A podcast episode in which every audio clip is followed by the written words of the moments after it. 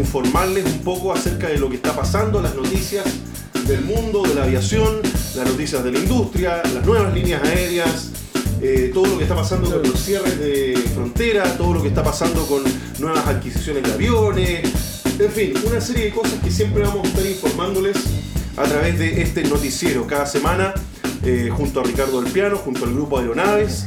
También se pueden informar a través de la plataforma aeronaves.cl Punto perdón, con el con la, el guion en el medio, ¿no es cierto? Aero guion en el medio naves.com. Eh, además saludamos a nuestros auspiciadores el día de hoy, nuestro café Moa Café en grano o molido, lo tenemos aquí. Eh, no estoy en mi, en mi taza hoy día de café en vuelo, pero aquí está nuestro, nuestro cafecito Moa Café en grano o molido, nuestro gran acompañante y además nuestro nuevo auspiciador. ¿Quieres convertirte en piloto comercial? Clearway es tu opción. Clearway Academy, una excelente opción para comenzar a conquistar tus sueños. Ricardo del Piano, muy bienvenido, al igual Gracias. que cada semana, Cada semana. Una, una nueva edición de Café en Vuelo, el noticiero. Eh, ya llevamos, 14 creo, que, creo que episo- 14, 14 episodios juntos. ca- 14 con la- episodios Café en juntos. Que donde, donde hemos traído, eh, este, como les decíamos, por un poquito de actualidad, de conversar, pero también algo relajado, tratar de no eh, dramatizar mucho el tema. Aquí de repente, obviamente, uno... uno eh, hay, tanto tema dando vuelta que, que sí, genera. Realmente en Chile ah, está complicada feo. Está, que, está, complicado, está, feo. Eh, no sé, no es un ambiente agradable en Chile, lamentablemente. Pues, otra vez, eh, pudiendo ser, pudimos tener, estar disfrutando, pero el ambiente, mucha polarización, mucho. Pudiendo conversar de nuevas rutas, de nuevas cosas rutas, simpáticas. Oye, pero empecemos con una buena noticia, porque el, anuncio con este comienzo de. Bueno, lo que pasó ayer domingo, el día, el día domingo. Así es. El 11 entonces, que yo creo que fue un hito, aunque lo quieren, eh, como se dice, bajar un poco el nivel a la competencia. Sí, pero se, ahí le, se están. Pero fíjate que. Pero bueno, para mí es un hito, yo creo que, un, yo creo que se abre un, un antes y después. Eh. Es, eh. es un hito histórico, de, definitivamente. El viaje al espacio, eh, realizado el día de ayer domingo por eh, Richard Branson, que es el dueño de Virgin Group del Virgin ¿ya? Group, del sello Virgin. Del sello Virgin. de eh, Virgin tipo, fíjate que tenía algunos datos aquí, por ejemplo, el hombre, según Forbes, eh, o Forbes, Forbes, creo me va a retar mi señora si lo menciono mal, Forbes. Según Forbes, al 2021, Richard Branson tiene 5.9 miles de millones de dólares. Un par de lucas Ok, algo. como para poder invertir, ¿no es cierto?, en lo que se le realizó el día de ayer, un viaje al espacio en su propia nave, en su propia aeronave que estuvieron construyendo. Fíjate que estaba leyendo también que ellos intentaron hacer lo mismo el año 2004. Sí, no donde resultó. hubo un accidente lamentablemente fatal dentro de las pruebas, no resultó. Eh, pero él sin duda que siguió con este sueño, eh, de hecho él lo comenta, mi, mi misión era convertir el sueño de los viajes al espacio en una realidad para mis nietos. Mira, Eh, eh, es bien interesante porque eh, dice, es la experiencia de mi vida y, y es parte de lo que él ha logrado, sin embargo quedan muchas cosas todavía. Bueno, eh. Este viaje, para hacer una recapitulación, llegó a los 85 kilómetros sobre la Tierra, o sea, estamos hablando que eh, se posicionó en la mesósfera. Mesósfera. ¿ya? Todavía queda la termósfera, queda bueno, un par de capas por eso Elon Musk dice que esto no es un viaje al espacio. Esto Claro, es- bueno, ahí está la discusión, obviamente. Y ojo que Elon Musk estaba con él. Claro. Estuvo en Nuevo México. Esta nave salió, despegó desde Nuevo México hasta los 46.000 pies, donde eh, hizo una, un vuelo crucero con otra aeronave que la llevaba, que llegaba, porque básicamente esta aeronave chiquitita era una, era una aeronave cohete. Sí. Eh, finalmente esta aeronave cohete se despliega de estos, en estos 46.000 pies de Es esta una aeronave nave gigante. ¿no es nodriza grande y después sale una pequeñita que sale. Y sale esta chica impulsándolo, llegan hasta 2.5 Sí. Mach, no, me acuerdo realmente bueno. la velocidad. Tren Mach te decía 3 que. Mach. No sé si lo lograron, pero Tren Mach eh, Eh, decía que era el y llegaron hasta los Mach tres, perdón. 85 kilómetros sobre la Tierra.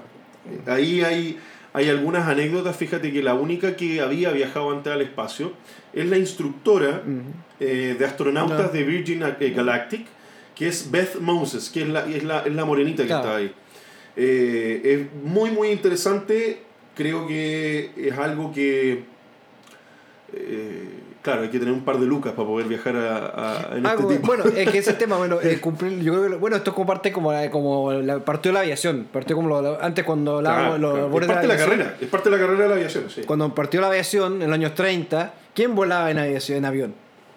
Los millonarios, no. los que tenían de, los que tenían muchos recursos, podían darse los gustos de hacer estos viajes exóticos, que eran exóticos en su momento, porque el grueso de la población viajaba en tren o en barco.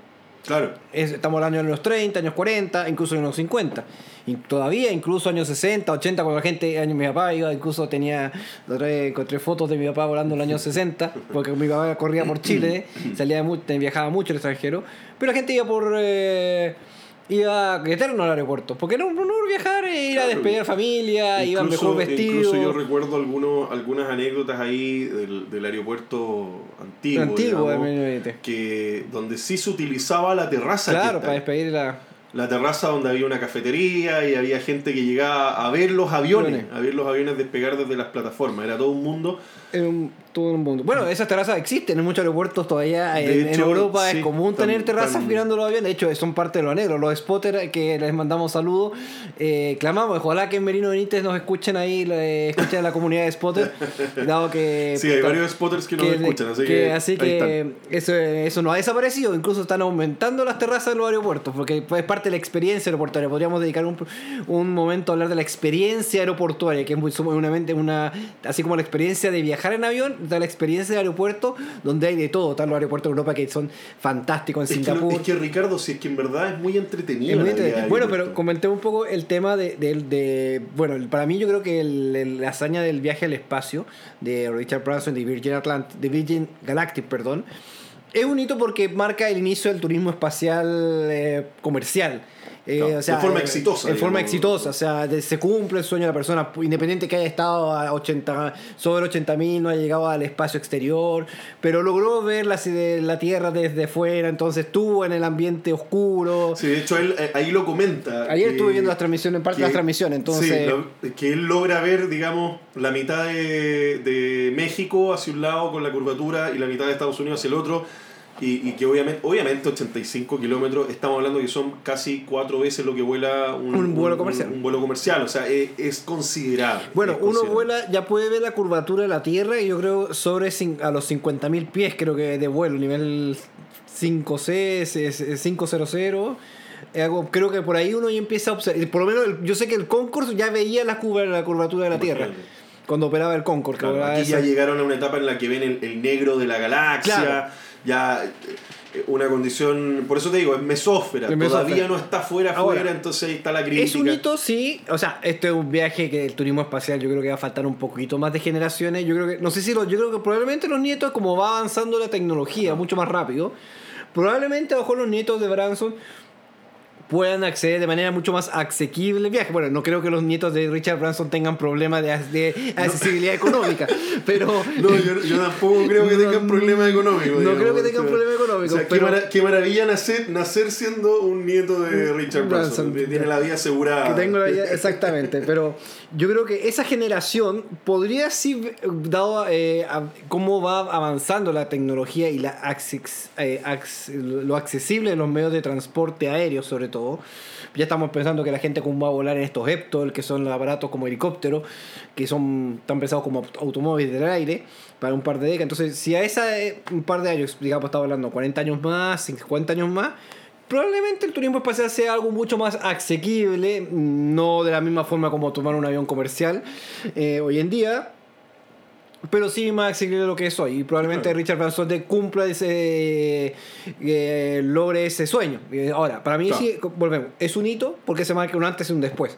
Ahora, el próximo a fin de mes va a volar en un Musk, entonces ahí se arma una competencia. Sí, pues recordemos que está Jeff Bezos, Jeff Bezos. el, el, el dueño de de Amazon, Amazon. y está Elon Musk con su, con su SpaceX, que por lo demás ha sido un éxito hasta ahora. Sí, esto Ha- es. ha- han, logrado, bueno, han logrado viajes bastante exitosos Bueno, y con viajes, viajes que son comerciales y que están sosteniendo los, los, los viajes, el, el- ¿cómo se dice? El programa espacial de muchos países, en Estados Unidos, todo. Entonces, Sí, es un, es un tema bastante exitoso. Se abre yo creo que una nueva era.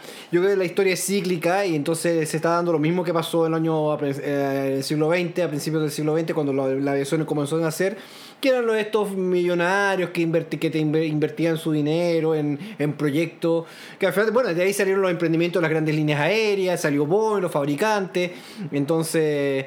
Eh, o sea, hablando en general, o sea, de ahí salen de esta inversión, de estos donativos, mecenas del aire, eh, lo que pasaba en Francia con... Entonces, bueno, eh, parte ahí- el nacimiento de la aviación nace de ahí, Sí, entonces sí, totalmente. vamos a ver Y- qué y, nos y espera. tenemos también en los próximos años el, el, el concepto este de boom, ¿no es cierto? El boom del vuelo supersónico, supersónico, el vamos a ver si, ojalá, si llega a buen Vuelve, puerto. no vuelve, a lo mejor llega a un excelente puerto y efectivamente la gente va a tener la opción de viajar eh, transatlánticamente en, en la mitad del tiempo que...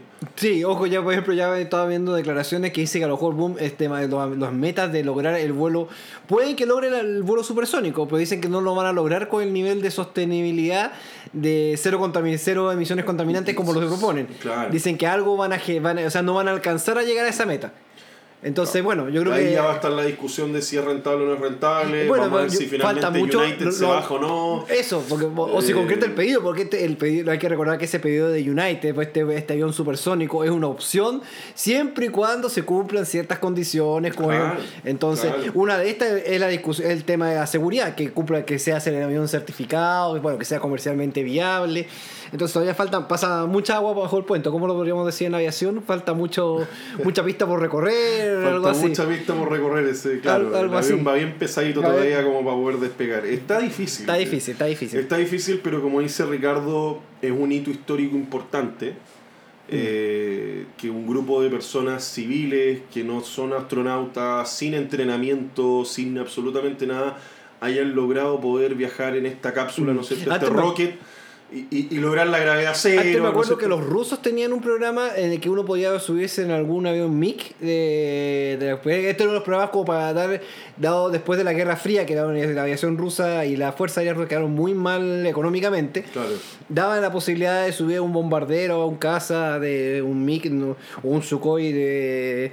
No recuerdo qué versión, pero sí habían programas que te llevaban a, un, a, a así sobre 600, a esa altura donde apreciar por pocos minutos la curvatura de la Tierra. Pero no fueron muy populares, pero algo se hicieron así esos experimentos. Pero bueno, son parte de la, de la aviación, así que bueno, interesante lo que se viene y, y esta competencia. Bueno, vamos a ver quién logra quién logra mantener, quién logra sostenerse en el, en el tiempo. O sea, yo creo que a lo mejor vamos a terminar bien, no, no sé si competencias se consolidan, vamos a ver qué, qué nos depara, Sí, qué es para sí, el futuro es, ahí. es- es interesante porque plantea un desafío, porque vienen más gen- O sea, uno podría decir, no, está solo.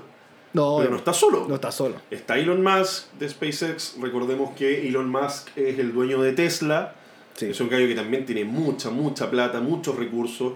Eh, que ha sido apoyado por el gobierno de los Estados Unidos, por NASA, ¿no es cierto?, para poder eh, plantear su- sus cohetes, sus SpaceX. Eh, y tenemos también a Jeff Bezos, que tiene también su team, y, a- y- aparte que Amazon cada día está más hecho un monstruo. Sí, exactamente. Es impresionante cómo sigue creciendo. Entonces, de hecho, sacaron hasta su línea aérea, o sea, Sí, tienen sus aviones. que es Primer, eh, no, eh, Primer- Amazon Prime- Prime. Amazon Prime, sí. Amazon Prime, ¿no es cierto? Y tienen sus cargos. O sea, son, son industrias grandes, son industrias muy grandes y tienen la posibilidad de poder realizar esto, es- esta investigación que ya estamos viendo frutos, digamos. Así es. Eh, lamentablemente tenemos que pasarnos al tema complicado. Al es el tema, tema complicado, que seguimos- que seguimos atrapados acá en tema este país. difícil. eh, el mundo comienza a abrirse, el mundo comienza a decir, sigamos con esto, sigamos avanzando, el, el- el- el tiempo sigue avanzando, la vida sigue hacia adelante y el mundo está comenzando con una reapertura, eh, a lo mejor no exponencial, pero una apertura importante hacia, Sí. hacia lo que está pasando. Eh, y muchos países han tomado la decisión de decir, bueno, esto es un bicho que vamos a tener, es un ser vivo, como muchas veces lo ha dicho Ricardo, eh, es un ser viviente que se va a mantener en nuestro mundo, igual que el cólera, igual que muchas otras enfermedades, y tenemos que seguir adelante, tenemos que seguir sobreviviendo, tenemos que seguir viviendo nuestro día a día. Y han optado por hacer aperturas de una u otra forma. Eh, en Sudamérica todavía hay países que están muy complicados en cuanto a contagio, en cuanto a situaciones Eh, en general. eso eso, eso va a continuar. Eh, pero llevamos, ¿cuánto? ¿Un año y medio ya? 15 meses. Llevamos 15, meses, 15 disparo de meses. 6 meses, vamos. 15 meses. Llevamos desde que llegó a Chile, marzo del 2000. eh, Marzo, principios de marzo, 6 de 2020, ¿no es marzo, 5 de marzo por ahí llegó. Y, y seguimos ahora. O sea, las fronteras cerraron en, a fines de marzo de Cerraron este año. este año. Volvieron a cerrar entre, entre apertura, cierre y qué sé yo. Eh, y es una situación que obviamente afecta a un gran número de personas, es una situación que afecta al, al- a la aviación. Nosotros estamos siempre, siempre vamos a estar de parte de la aviación. Eh, por supuesto que la vida para nosotros es súper importante y siempre va a Yo estar la yo vida y la yo salud yo primero. creo que aquí se, eh, se forma una dicotomía, yo creo que injusta. Yo creo que aquí la, yo creo que hay dos factores que ningún, dos autores que no han contribuido en darle Sí, claro. que, Sí, sí, que han castigado esta forma de vida. Que un poco lo conversábamos en el capítulo anterior con Cristian Godoy, a que le mando un saludo que está nuestro invitado, de comparto mi maleta. Decía que se castiga porque se crea un mito viajar se castiga, o sea, pues dice ya, si viajaste te crea un, te, te, te demonizan el viaje. Todo lo asociado a los viajes es demonizado, eh, no se puede realizar. Y justamente yo creo que el la posición que tomó el gobierno fue mala porque en lugar de generar una eh, explicar el motivo, simplemente puso un castigo. Tú viajas, te, te, te vas castigado. Y lo otro, el medio, los medios de prensa que tampoco han contribuido a informar como corresponde, se guían por tomas muy casos muy espe- eh, específicos eh, Y yo creo que haciendo un puente con lo que mencionabas antes, a diferencia del año pasado, cuando el mundo empezó a abrir, ¿te acuerdas como esta misma época los reinos soltaron, toda esa cosa? Yo creo que ahora el mundo sí va a abrir un. Menos, al menos Claro, mostrando. estamos hablando de las olas, del de la manejo, ola, el manejo de las olas. de las olas, claro, pero en la primera, ahí en 2020, cuando eh, por esta misma época el Reino Unido, ¿te acuerdas que Europa abrió los bares, la gente se pudo ir de vacaciones y, y volvieron después a aumentar los contagios? Yo creo que a diferencia de, de esta, yo creo que el mundo sí va a abrir una apertura ya sostenida porque ya la gente va a estar, bueno, lo que yo creo, asumen que la convivencia con el virus va a ser eterna, se van a aparecer las nuevas variantes, van a seguir llegando, está la Delta, después viene la Epsilon, la Gamma, la, la Kilo, no sé, la Lima, y bueno, todas las variantes, todas las dos, las dos variantes, la- todas las que se pueden, puedan salir. Pero yo creo que, bueno, la situación no vamos, los encierros no van a estar permanentes. Entonces yo creo que esta apertura que está haciendo el mundo sí es más gradual y eso yo creo que se confirma con las proyecciones que están haciendo las compañías aéreas y las empresas en general. Las empresas en general están volviendo a trabajar, eh, están volviendo a funcionar. Hay anuncios sumamente reactivadores, por ejemplo el caso de la aviación, que es el más cercano que nos toca. Hay anuncios de contratación de empleos, entonces inversión, recuperación de flota. Y si, o sea, si una compañía aérea está pensando reactivar aviones, llamar a, contra, a emplear no solo los trabajadores que despidió, sino a contratar nuevos trabajadores, es porque dice, bueno, hay ahí dice, tú tienes el, que toma las decisiones en esa compañía, tú dices, cuando tomas esa decisión, dices, bueno, no voy a, a llamar a mis trabajadores para echarlo al día siguiente.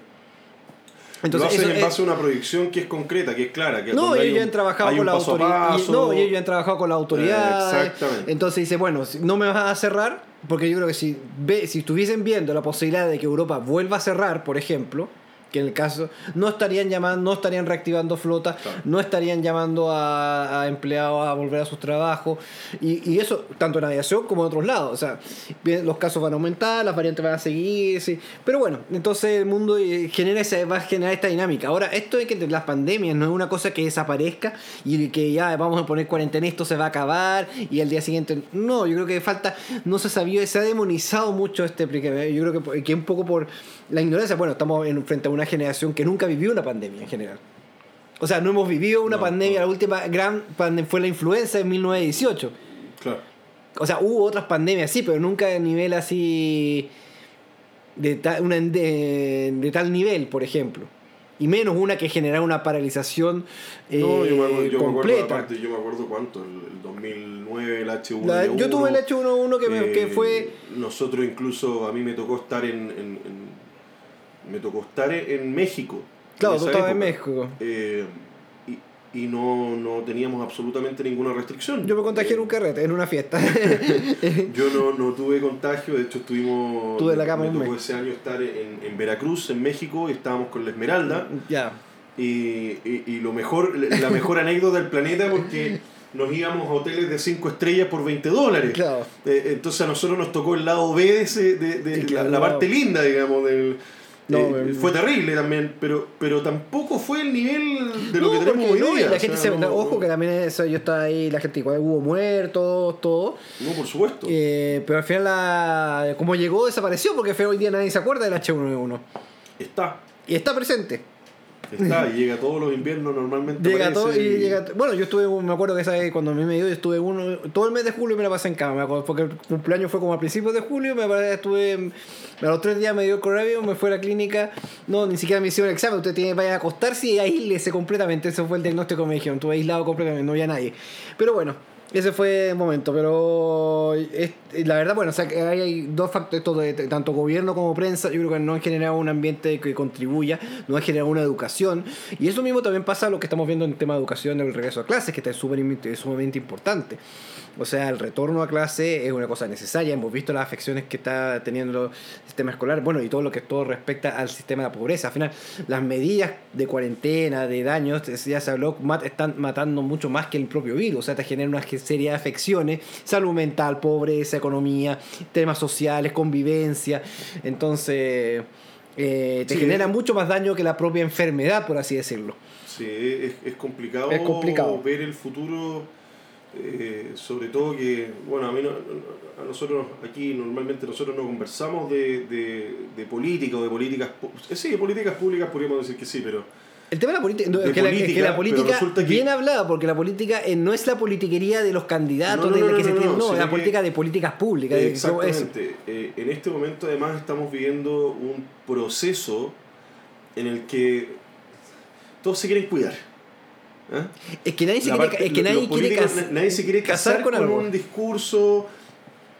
Todo, todo Hay un buen es- dicho, no sé si lo podemos decir, el buen chileno, el dicho, nadie se quiere mojar de... Nadie se quiere mojar el potito. tal cual, es el, es el dicho que eh, y estamos por eso ningún antes en- Entonces, eh, todas las medidas que se han tomado, sí, vamos, que Como estamos, que- esperamos, como- vamos a ver. Eh, salen partidos políticos que dicen una cosa, salen partidos políticos que dicen otra. o que se, y- critica y, porque que se, sí. y que se usa los recursos en función de la convivencia. Por ejemplo, me acuerdo como un partido político salía a hablar de las pymes cuando estaba en pleno periodo electoral. Oh, es que me conviene hablar de las pymes porque son... Entonces, me, me fue mal en el contra el, en el resultado. Chuta, ahora voy a apelarle al gobierno para que quite las cuarentenas.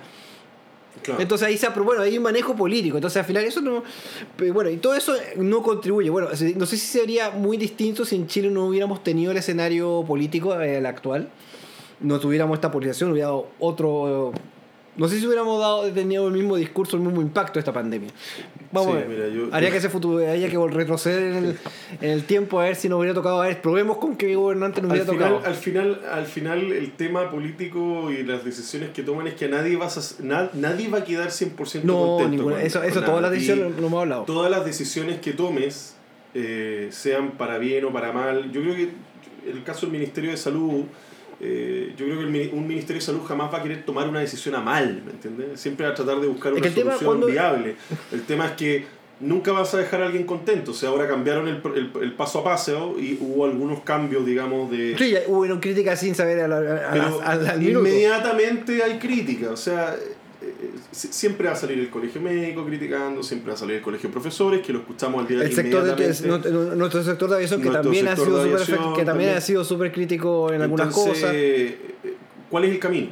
Es difícil, Bueno, es que cuando uno especialmente ahora. es que cuando uno gobierna es el tema, uno te- las decisiones son difíciles porque tú, la primera partida un gobernante no puede satisfacer menos en un sistema democrático donde la idea es donde hay una convivencia de donde tú no impones una voluntad, o sea, si- siempre, siempre se impone algo, pero no determina, y ah, lo que se me ocurre hoy es lo que yo hago, mm, entonces, o hay un, hay un hay procesos políticos, hay instituciones políticas, eh, es difícil, o sea, tienes, primero tienes que buscar alianza, acuerdo, eh, qué es lo que eh, le más favorece a la mayoría, bueno, tienes que tomar decisiones, y bueno, cada decisión tiene su costo.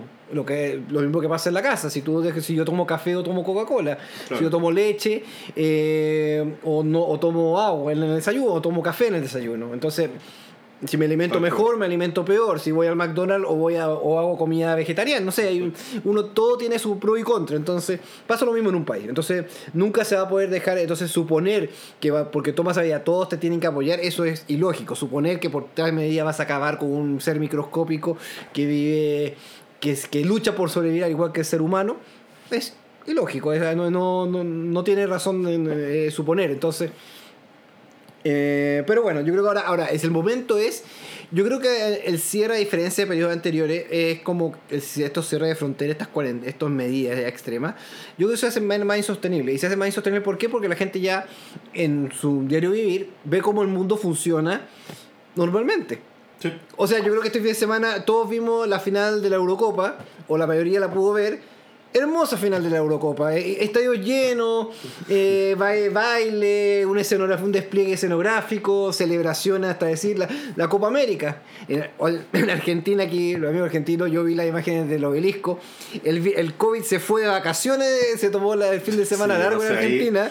Con, eh, con lo por- grave que está allá, no sé qué va no, a pasar ahí. la gente, la celebración en el obelisco ahí, o sea, eh, bueno, pasaron, pasó lo mismo que acá, o sea, aquí estamos hablando, hay protestas Sí, en, sí. en, en la Pero noche. ahí por eso, ahí, ahí Entonces- yo creo que lo importante es apelar a la responsabilidad personal. Sí. Es esa, es la, esa es libertad y lo lindo de apelar a la, a la responsabilidad Claro, personal. o sea, no sé, ¿Ah? eh, bueno, ahí está, hay muchos críticos que dicen, no, estamos en pandemia, pero a lo mejor son los, uno los- son los primeros en salir a celebrar eh, o hacer protestas o juntarse, hay mu- muchos Sí, políticos que salen, que hablan mucho de la, respons- de la responsabilidad, de los encierros, pero lo vemos ahí celebrando todos juntos o reuniones. Y, y hay- o se critica a veces porque no es de mi lado, chuta, ahora te, ca- te, cae- te caen los, los, los peleas del infierno. Pero bueno, entonces yo creo que ahora el momento es yo creo que hay diferen- el mundo sí está viendo, estamos viendo que el mundo está funcionando normalmente. O sea, está- hemos podido volver, la gran mayoría vuelve. Hay, eso no va a significar que los casos vayan a desaparecer. No, todo. la Fórmula E el fin de semana en New York. En New York, todo el desfile. también. Hermoso, hermoso, o sea. Oye, Entonces, oye, pero ahí yo creo que se hace más insostenible las medidas, porque dices, bueno, ¿por qué si mundo está allá? eh, ¿Y por qué la gente está yéndose de vacaciones, está trabajando, está viajando? Hay fútbol, hay conciertos, en España hay conciertos en estadio, estadio lleno. Y no, y no es estadio lleno, me refiero a estadio lleno como había antes, eh, como había en 2019. O sea, la gente una al lado de la otra. Entonces dije, ¿por qué esto yo estoy acá? ¿Y por qué yo estoy, y por qué yo estoy así? Entonces ya te genera más cuestionamiento. Y creo que eso es más perjudicial porque genera que menos personas estén dispuestas a acatar las medidas de la autoridad. bueno, Porque te genera conciencia y dice, bueno, ¿por qué yo hoy le voy a hacer caso a una autoridad que me dice que me cui, que me encierre, que me que use mascarilla, cuando veo en el otro lado del mundo, afuera de mi frontera, que la gente está normal? Entonces te, te genera, te- a la gente le genera ese cuestionamiento. es contraproducente. Es contraproducente. Sí, sí, totalmente. Porque distinto fuera, es lo y por eso también un poco el organismo, la Organización Mundial de la Salud, a través del programa COVAX, hace, hace un poco de semana, hizo un llamado a los gobiernos a permitir los viajes. Nosotros en Aeronave lo llevamos ese tema. Hizo un llamado, una declaración pública, sacó, porque ese era el mecanismo, porque, perfecto, dado que las vacunas se diseñaron para salvar vidas, al no permitir el retorno de las actividades como los viajes o los congresos, significa que tú como gobierno no reconoces que la vacuna funciona. Como que le generas el efecto contraproducente, porque si la vacuna fue el instrumento para generar, para salvar vidas y para retornar gradualmente a la normalidad y superar la crisis, si tú sigues con las restricciones, significa que tú no crees que lo que estás aplicando funciona. Entonces eh, genera esos cuestionamientos. Y bueno, esos cuestionamientos también incentivan teorías conspiratorias que tampoco te aportan a la solución de la crisis. Sí, sí, sí. Hoy estamos conversando con Ricardo del Piano, analista, cientista político y representante del grupo Aeronaves. Los invito a visitar aeronaves.com, donde se pueden informar cada semana acerca de todas estas cosas que nos estamos comentando hoy día, las noticias más importantes de la industria aérea, las noticias más importantes de las empresas, de las aerolíneas, nuevas rutas, etcétera, las pueden encontrar en aeronaves o aero Guión nave guion pun- naves.com. punto com. También nos pueden hacer llegar sus comentarios a cafeenvuelo.gmail.com. Ya espero pronto tener un, un contacto Sí. para que. ah, y, y también pueden escribirnos a contacto aeronaves.com. También nos pueden escribir eh, para hacernos llegar sus preguntas o a lo mejor algún tema que quieran conversar aquí, que quieran que nosotros conversemos en el programa o que tengamos algún especialista acá con el que podamos conversar. Así Estamos es. haciendo nuestra cápsula además a través del canal de YouTube para que nos conozcan, hacerlo un poquito más dinámico, más entretenido y también estamos saliendo a través de Spotify, Google Podcast, Anchor y Apple Podcast. Así que espero que puedan compartir este programa, este podcast que con el que seguimos creciendo. Ya esta semana pasamos los 13.000 reproducciones, o sea, más de 13.000 personas ya nos han escuchado y, y, está comenzando a subir nuestra, nuestra audiencia, eso es muy bueno, muy positivo. Así que muchas gracias a todos los que nos han seguido, muchas gracias a todos los que han creído en Café en Vuelo, a los que se informan con Café en Vuelo, a los que disfrutan de nuestras entrevistas en su célula normal, digamos, de tradicional de Café en Vuelo, junto a algún invitado con el que vamos a conversar cada semana. Además quiero saludar, ¿no cierto?, nuevamente a nuestros, eh, a nuestros auspiciadores, conjunto a Moa Café, café en grano o molido, y al igual que toda la semana nos acompañan con este rico café eh, y te lo llevan a la casa, a domicilio. Así que ahí lo pueden buscar también, Moa Café en Instagram para hacer sus pedidos. Al igual también, ¿quieres ser piloto comercial? Una excelente opción entonces para tu carrera completa. Puedes partir de cero, no saber absolutamente nada. Bueno, para partir de cero y llegar hasta el proceso de postulación final, Clearway Academy, una excelente opción.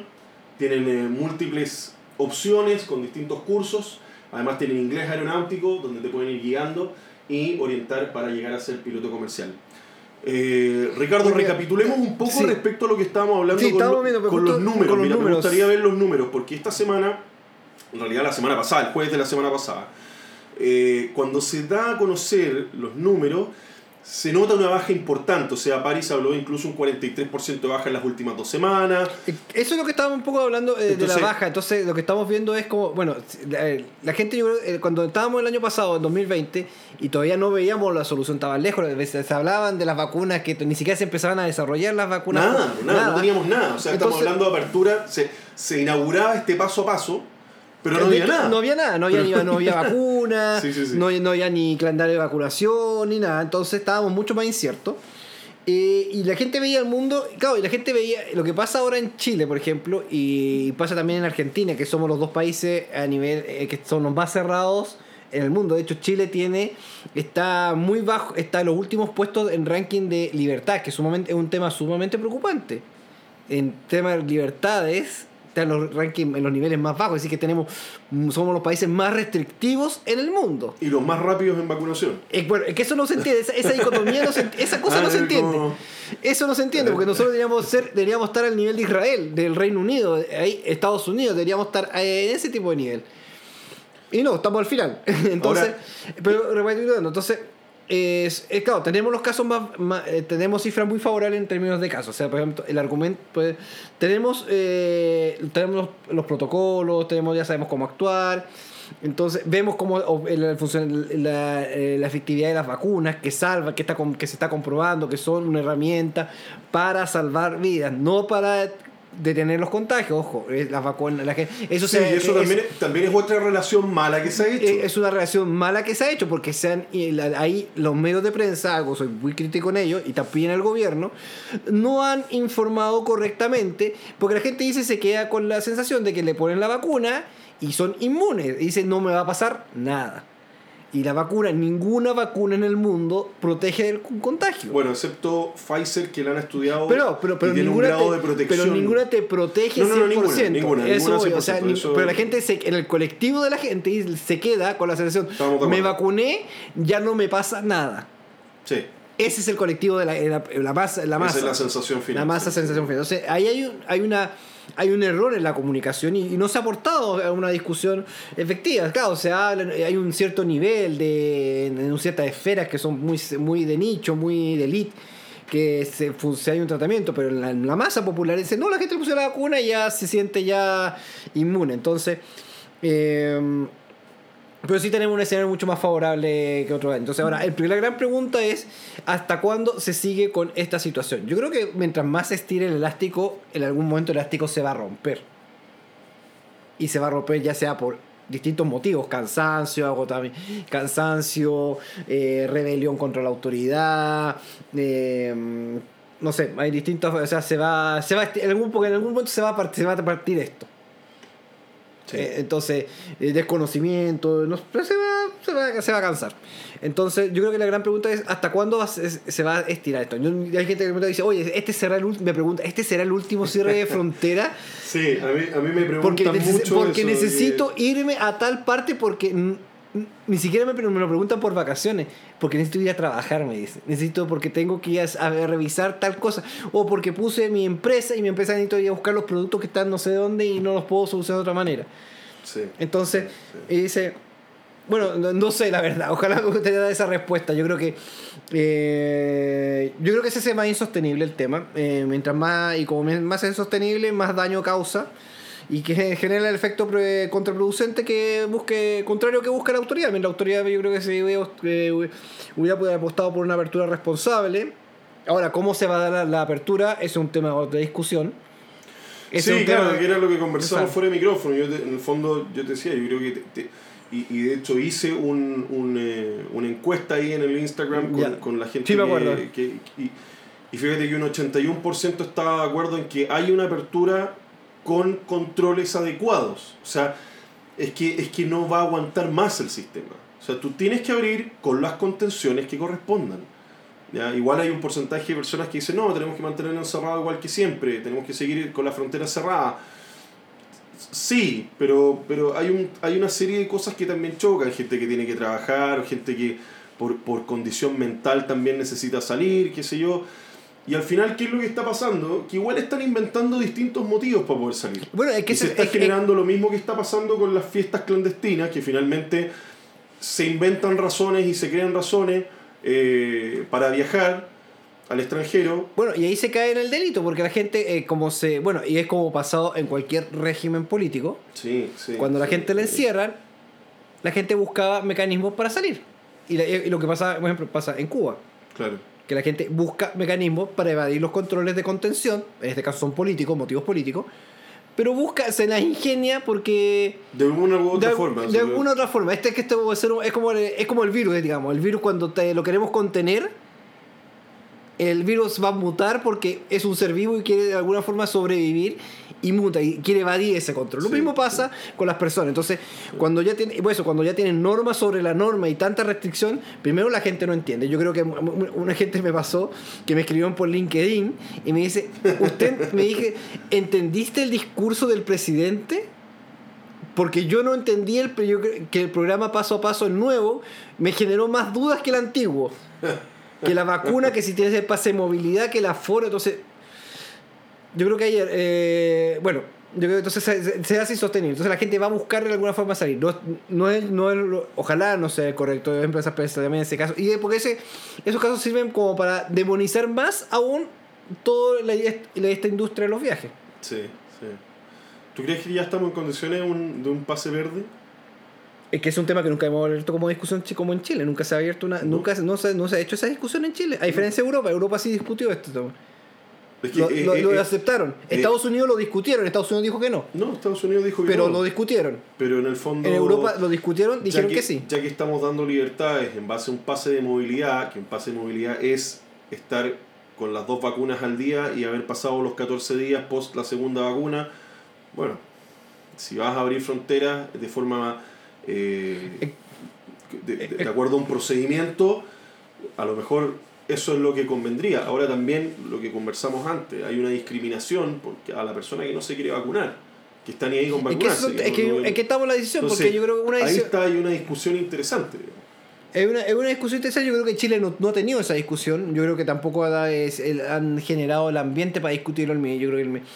Y yo creo que pasa ahí también falta la falta de decisión política. Este gobierno, lamentablemente, voy a hacer una crítica política. Este gobierno no, eh, se ha caracterizado por no tener una fuerza independiente de cuál sea la posición de, de este gobierno en sus decisiones. O sea, está un gobierno permeable que dice, ah, me criticaron, ya voy a cambiar esto para que no me digan más. Como que. Eh, no, Como no que ha estado no- aguantando nomás. no, más que aguantando, es como que no ha sido sensible, como que querido quedar bien con todo el mundo. O sea, le queda- que- que- Lo le que es caer- imposible. Lo que es imposible. Entonces no dice, vas a quedar nunca bien con todo. quiero caer bien con que le quiero caer, quiero ser el alma de la fiesta, dice este Nunca gobierno. quedas mal con nadie. Nunca quiero más con nada. Entonces quiero que todos me amen. Yo sé, quiero ser la vedette de la estrella del, del cabaret de este gobierno así. Y no, entonces yo creo que falta convicción en sus decisiones, independiente cuál sea, defender las políticas que se toman como gobierno, porque para eso le delegamos, eh, la ciudadana le, le- le- eligió este gobierno, le delegó facultades. Sí. eh, Sí, y- bueno, o sea, e- e- en esa posición, Entonces el, Eh. gobierno tiene que tomar decisiones, entonces, pero no ha querido tomar decisiones. sí, sí, es, es, es Entonces, esta discusión del pase verde, Yo, no el otro sé. día, yo, el otro día, eh, yo el otro día conversaba con, con unos amigos por el tema del, del, del 2010, cuando el gobierno de Michelle Bachelet deja el gobierno Claro. y entra el gobierno de Piñera con un país que está en el piso. Literalmente, Con- porque con- no estaba tocó estaba en el terremoto. piso, o sea, le tocó el terremoto, eh, medio talcahuano destruido, ni hablar de todas las zonas afectadas por el terremoto, todo el apoyo que hubo que hacer. eh, pero esto es completamente distinto. Entonces, también viene el qué va a pasar en, el, en, este, en esto que viene ahora. Es que estamos en un proceso ¿Qué va a pasar en esta transición donde hay gente que se está cuidando en lo que quiere, lo que tiene que decir porque tiene que sacar un votito más? Bueno, hay que estar cuidando su puesto, porque digamos, estos son su puesto de trabajo, el, el su puesto de trabajo. Entonces, claro, está cuidando el voto porque. Y por eso que nadie se quiere quemar con una palabra o que nadie que, todos quieren caerle bien, porque todos quieren ganarse ese voto para, para ganarse otros seis o cuatro periodos más en el de cuatro o seis periodos en, el- en un puesto del Estado, con un muy buen sueldo por lo menos. Entonces que a todos nos gustaría tener ese, ese sueldo un sueldo así.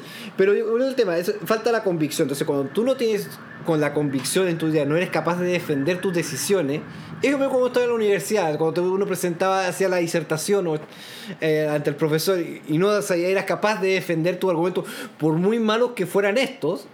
O, que, o porque tu tesis fuera descabellada, pero a veces me, me pasaba, por ejemplo, en los ramos humanistas, que donde, los, donde no hay exactitud, sino hay interpretación de los hechos, eh, o para puntos de vista. Decían, no importa cuál es el- resultado, pero si tú, el profesor los profesores siempre decían, mientras usted sepa defender lo que usted considere que está correcto o lo que usted está planteando, lo sabe argumentar y lo sabe defender, este es, merece una buena nota. Claro. Pero bueno, yo creo esto, esto, esto falta. este. Entonces, esta discusión del pase verde o el certificado, como tenemos en Europa, no se ha dado en Chile. Y, o- y si se ha dado, se ha dado en un mal nivel. Mm. Porque no tenemos una coyuntura que favorezca esa discusión. Porque, Sí, no, porque no- las entrevistas de los ministros se- se- es para acusar a los ministros, le preguntan, digamos, estupideces.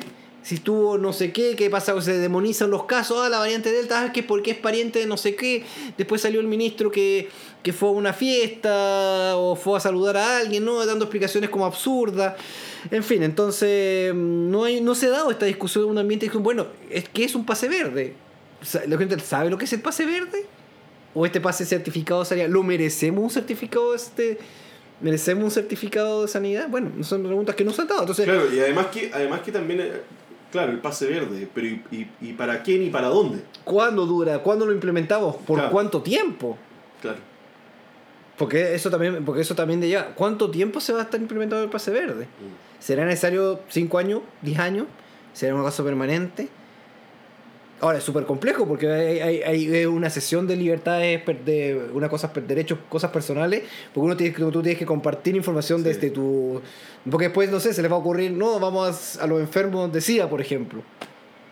No, le vamos a poner un pase eh, eh, en una situación sanitaria. No, y lo mismo que el pase verde, es igual. es- o sea, imagínate, con todo lo que se ha hecho, esta formación del, del el pase de movilidad, las fases, el, el plan paso a paso, por decirlo así, eh, también es interesante lo que pueda pasar en diciembre. Porque, ¿cuándo, ¿cuándo el cambio de mando? ¿En marzo? Marzo.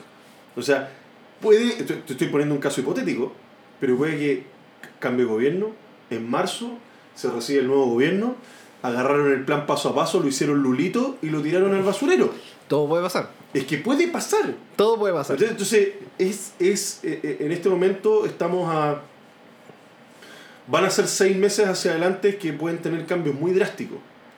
Eh, lo que sí sabemos hasta ahora y lo que podemos recordarle es que las fronteras siguen cerradas, No se puede viajar. Hasta el Hay- hay- hay 25. solamente hay cuatro razones que uno puede viajar que tienen que estar. Eso, eso es importante Eso. porque fíjate que hay mucha gente que está diciendo, no, las fronteras están No, abiertas. Ojo. hay cuatro razones que puedes especificar. Una es un viaje por trabajo, pero siempre y cuando ese trabajo la autoridad te lo aprueba, que es para el bien del país. No sabemos cuál trabajo, o sea, para, porque ahí la autoridad hay una hay una arbitrariedad súper grande, o sea, por trabajo que sea relevante para el país. Otra es una razón humanitaria. No, eso no sé, tengo que ayudar a los niñitos en África, por ejemplo. La persona va y ya. Es una razón humanitaria. Tengo que atender o una persona de salud que tiene que viajar a Estados Unidos, a Canadá, no sé. Después está el viaje por salud. Es cuando yo, ¿sabes qué? Tengo, necesito un- tengo una consulta médica Tengo un tratamiento en, especial. en ¿verdad? Alemania. Tengo que ir a Alemania, tengo un tratamiento médico. eh, Perfecto. Y el otro es el viaje de no retorno. Me voy del país. Esas son las cuatro razones por las cuales eso para los chilenos. Ahora, si hay extranjeros que lo que por ABC motivo logran entrar, que ha pasado, no durante esta pandemia, porque hay extranjeros que vinieron antes de que cierre la frontera y están acá o ingresan por motivos especiales, también salen. Entonces, bueno, ahí tenemos un tráfico. Pero veamos las cifras. En nivel internacional, las cifras últimas estos meses que salió esta polémica con que se movieron cuántas 60.000 personas, 60.000 autorizaciones. Sí, fueron ciento, casi 150 mil Autorizaciones, autorizaciones, de las cuales solo 60 60.000 mil se fueron aprobaron, se aprobaron. Eso corresponde a más o menos aproximadamente el 5% de lo que se movía el 2019. Nada, No, nada. nada. Entonces, es sumamente cuidadoso. dice, ah, es que los vuelos van llenos. La industria se está alegando porque sí. No, pero cuánto, una cosa es que ahí lo mismo, es la economía, el vuelo avión va lleno, la línea aérea hace plata, es como, es como asocian, es como, pero bueno, hay un tema mucho más largo de discusión que podemos hablar también de cómo se financia, rentabiliza una compañía aérea, son muchos factores, entonces no es que signifique que un vuelo lleno, significa que todo está bien y todo está perfecto. O que un vuelo vacío sea, sea, Sea- sea pérdida. porque puede tener el belly lleno. Exactamente. vuelo Puede ser No, un vuelo de carga. Pero, Eh, sí, entonces, sí. bueno, esos son los cuatro motivos. Pues, entonces, no hay un cier- Y el resto, pero si tú quieres viajar por trabajo, no sé, quiero ir a un congreso de no sé qué, quiero ir a todo, quiero poner música en tal parte porque mi trabajo es ser DJ, o quiero hacer surfear porque soy campeón mun- mun- eh, no sé qué, o, te- o- o tengo, me da- tengo Bueno, las ganas de ir, competir en las Olimpiadas. tengo las ganas de salir a vacacionar a tal país, eso yo no lo puedo hacer. Sí, sí, sí. Y por eso se habla que lamentablemente, yo para mi juicio, mi interpretación es que nosotros estamos presos en Chile, o sea, estamos limi- limitados, o sea, y es lo que... eh, y es triste porque es un país que nosotros éramos libres, éramos líderes de, en aviación, líderes en libertad. Hoy la gente, y es, bueno, la gente no lo entiende, o sea... Sí, yo Pero sigo, bueno. sigo apelando al autocuidado. Es que yo creo que esa es la que- solución. que el, ese que es- quiere, al que el que quiere salir tiene que salir, pero también tiene que salir con responsabilidad. Eh, yo te dije, yo tengo un viaje pronto. Ujú. Yo espero que se abra la frontera y poder viajar. yo tengo Pero viaje eso no significa que me voy a que me voy a dar la vía de salir y, y hacer lo que yo quiera. Si también tengo que cuidarme, o sea, voy a tomar precauciones, voy a tomar mi cuidado para qué, para que cuando llegue a Chile llegue sano. Es sano. Bueno, y, lo que y uno... si por ese motivo esta cuestión ya, bueno, habrá que cumplir con las barreras que hay que cumplir. Pero yo estoy tomando mi decisión. Yo estoy Claro. tomando, yo, yo, yo estoy tomando mi decisión de salir. Ahora, la tendencia de la mayoría de los países es que está volviendo, le están dando este premio, este premio, o está devolviendo la libertad, mejor dicho, a la persona vacunada. Muchos países dicen, bueno, yo a los que están vacunados Claro. ya no le exijo pruebas ni le exijo Claro. cuarentena Sí, ni exacto, nada. exacto. Entonces, porque bueno, ya cumplí, ya se cumplieron con, con la. Ya tienen su como inmunidad o su. Entonces, bueno, ahí está el tema de cómo abrir. Yo creo que el tema es insostenible. Yo creo que ya no hay vuelta que no hay, no hay mucha vuelta que darle porque ya la la presión aumenta y, pues, y aumenta por distintos niveles. O sea, me, me asusta, o sea, me, me preocupa que la industria, la industria turística y los la industria comercial general, más allá de la aviación, sea tan pasiva en Chile como, como en otros países. No estoy llamando a que hay que rebelarse contra la autoridad, nada de esto. Pero sí Claro. es como que no está acepta como que está todo bien como está tranquilo y bueno un poco más un poco los permisos es como lo que pasa en Chile un poco que no no lo digas porque es muy fuerte no suavicemos las cosas entonces como ese llamado porque en otros países la, la gente sale y bueno, en el Reino Unido hubo esto la- todas las líneas aéreas se pararon frente al Parlamento para exigir transparencia en, la- en las decisiones que se toman Imagínate. transparencia netamente Sí, y porque también vimos tuvo los y, y- tuvieron vimos- que hacer una promesa de apertura. de apertura. Bueno, y cambió. todo, el sí. Reino Unido cambió. Sí, porque pasaron ya la gente que está que viene ahora en los países de con el semáforo, con la luz ámbar, que es la luz amarilla, ya no hace cuarentena. Antes tenían que hacer cuarentena. Ahora ya no hace cuarentena. Bueno.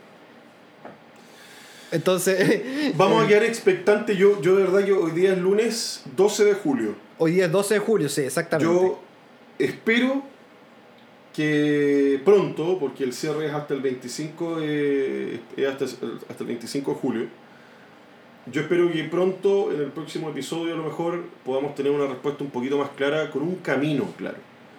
Yo creo que hay que tener el camino claro, ya ir, ir, poniéndole, Sí. ir poniéndole las baldosas, ¿no es cierto? Ir armando un camino, un- una, una guía, una hoja de ruta, como lo hemos dicho millones de veces. Eh, no, martirice, no destruyamos la- lo, lo lindo de viajar, no destruyamos la aviación, en el sentido que no endemonicemos el tema del viaje, porque creo que se está, se está, se está manejando de una forma que se está haciendo ver muy mal. Oye, si también hay gente que entra por la frontera, eh, todos los días. Bueno, yo cuando, cuando me toca ir al norte, me toca ver caminando por la carretera, gente entrando, Bueno, me- entrando te pero digo, o caminando, o sea, gente con los coches eh, que entrando por carretera, o sea, se toma muy, muy duramente el tema del aeropuerto de Santiago. Yo- Es que hay un tema ahí de mezcla, del- yo creo que el, el, el- el escenario político, la, la, la- contingencia política, la discusión interna país, está condicionando muchas decisiones que ni siquiera deberíamos estar discutiendo, Claro. entonces está Claro. el consciente colectivo está te está condicionando todo el pensamiento entonces te hace está el estrés la fatiga eh, el, eh, la situación de pandemia la falta de oportunidades la desigualdad entonces todo te genera un condicionamiento te dice ya si tú, te- si tú no estás de acuerdo conmigo eres mi enemigo entonces ya te, te ataco eh, Sí, de un, de un lado para el otro Sí, el tema del respeto es algo que sea que ya, ya no, no hay respeto. no hay respeto O sea, entonces uno no puede tener una opinión porque te destruyen, digamos. no Eh, en Twitter no sé Ni hablar lo que pasó el otro día, o sea, tú por tener un, estos chicos que por tener un, un Z4 ahí, el, el auto que lo hicieron pebre en la calle, eh, ah en la lo que pasó el otro día, o sea, un- un- por tener un auto un poquito más, ¿ah? porque el tipo trabajó, no sé, pero da lo mismo si lo tiene o no lo tiene. Eh, Yo creo que te genera ese el- el resentimiento tema es, que este- es, es respetar, respetar al prójimo, o sea, entender que donde se termina mi metro cuadrado parte el metro cuadrado del otro. Yo creo que esas cositas de repente... esa discusión no lo está haciendo bien el país entonces no, no, lo está haciendo bien. No, no Pero está haciendo bien. que con esta última parte, no sé si nos queda tiempo, ¿no? Nos queda. Estamos cerrando. Estamos cerrando. es bueno saber eh, que hay países que están apostando, mira, con, bueno, terminando buenas noticias, que están apostando por la reactivación de frente. Eh, bueno, Perú sumó una nueva línea aérea, Wingo, que es la low cost de Copa Airlines. Sí, Copa Holdings. sí, que, lo- que sí. lo hizo, que está buscando para recuperar, mira, ellos están valorando la aviación, está para eh, recuperar, como saben que la industria de la aviación genera mucho empleo, porque genera eh, por cada tres, un empleo que se queda en el sector de aviación, se están creando tres o cuatro en otros sectores, es súper importante, por eso llamamos la catalización, por eso también es tan importante defender esta industria, porque es una industria que genera mucha, una persona que viaja, esa, esa persona que viaja uh, consume hotel, genera consumo en restaurantes, va a museos gente, o sea, hay una serie de actividades que se van, que te genera una demanda de una necesidad de empleo. Entonces. Eh, ya comenzó, está buscando nuevos operadores. Dice, bueno, quiero, ellos que se han propuesto con un aeropuerto, la transformación del aeropuerto de Lima, están proponiendo ser el hub del Pacífico. Ellos Es ya que- son un hub. Es que yo, ahí tienen un proyectazo. Tienen un proyectazo. La segunda pista que van a construir. Está construyendo, está La construyendo. torre de control que está maravillosa, esa torre de Sí. control que están dejando al centro. O sea, el aeropuerto de Lima tiene para seguir creciendo No, muchísimo. tiene para seguir creciendo. Ahora, y como dices tú, el hub, que el es hub- importante ahí para, para los auditores que no saben, el hub vendría siendo como el, el punto de conexión. claro. Chile en este caso, eh, el caso de Santiago... Era un hub, por ejemplo, lo, que era la- el Pacífico. La gente venía de Europa o, de dentro, o dentro de América y conectaba y se iba a, Oceanía, por ejemplo, Exacto, Australia. Eso era un hub. exacto. Pero Lima es el hub Pero de Lima la es el hub de... Sí, el hub de sí, sí. era el hub de Avianca, Sao Paulo es un hub, Bogotá es un hub, Panamá es un hub, Atlanta son un hub, Nueva York, entonces bueno, ellos quieren ser el hub, entonces tuvieron una nueva línea aérea y están buscando nuevos operadores, están contactando a Volaris, dijeron para sumar nueva frecuencia, eh, hablaron con Spirit, que eran los low cost para incentivar, y lo están haciendo a través del modelo low cost, entonces ahí eso interesante, y un poquito más al... eh, eh, al norte, en Centroamérica, eh, Honduras sacó, el presidente de Honduras sacaron una ley muy interesante que se llama la Ley de Fomento a la Aviación, Sí. que es una ley que permite descuentos importantes en las tasas aeroportuarias para las líneas aéreas que van a llegar a, van a para, para que quieran volar a Honduras, y como una forma de reactivar el turismo y lo mismo, reactivar los empleos. Entonces, son dos buenas noticias que me gustaría que nosotros, teniendo toda la capacidad que tenemos acá, con una industria de aviación maravillosa que logramos sacar ser el primer país en América en tener la tasa de viajes más alta per cápita de todo el continente, o sea, menos Estados Unidos, por ejemplo, de Latinoamérica, Sí, sí, perdón, claro, menos, sí. eh, no estemos aprovechando esa oportunidad. Vamos a tener un aeropuerto fantástico que se va a abrir en septiembre con una nueva terminal con la más moderna infraestructura, nuevos eh, sistemas de procesamiento de pasajeros y de equipaje de última generación que no le va a tener que enviar a nada a cualquier aeropuerto de Europa. Y no estamos aprovechando el contexto por un cuestionamientos políticos, por una situación de cierre. Y, tam- no estamos, y la verdad, y eso nos va a pasar la cuenta, porque la gente dice no lo toma el peso, pero eso sí nos va a pasar la cuenta, porque cuando una línea aérea llegue a, Lima, por ejemplo, y en vez de venir a Santiago, y, cuando quiera venir a Santiago, no, voy a saber que voy a firmar un código compartido con otra compañía aérea para que me muevan los pasajeros a Santiago, porque no me interesa llegar a Santiago. Y, ese, y, ese, y esa línea aérea que va a generar empleo en otro país no lo va a estar generando acá porque lo va a hacer a través de otra compañía que ya tiene su operación, ya tiene entonces...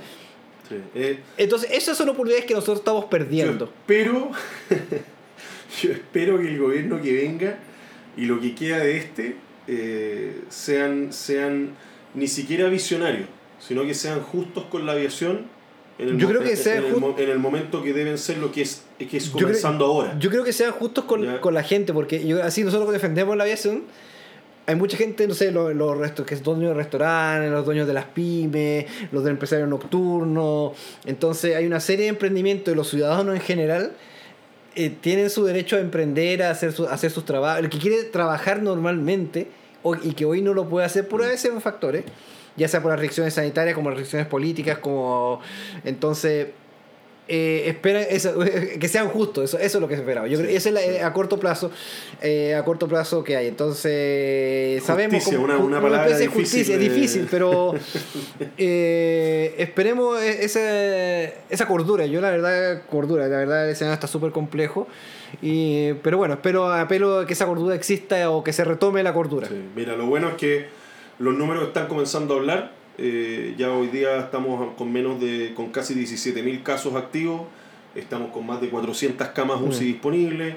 Los números comienzan a darse cuenta que la vacuna está funcionando, eh, lo que es muy bueno. Creo que es muy bueno. Hay que tener ojo con el tema de los contagios. Los contagios pueden volver a subir. Lo importante es tener en cuenta los números críticos.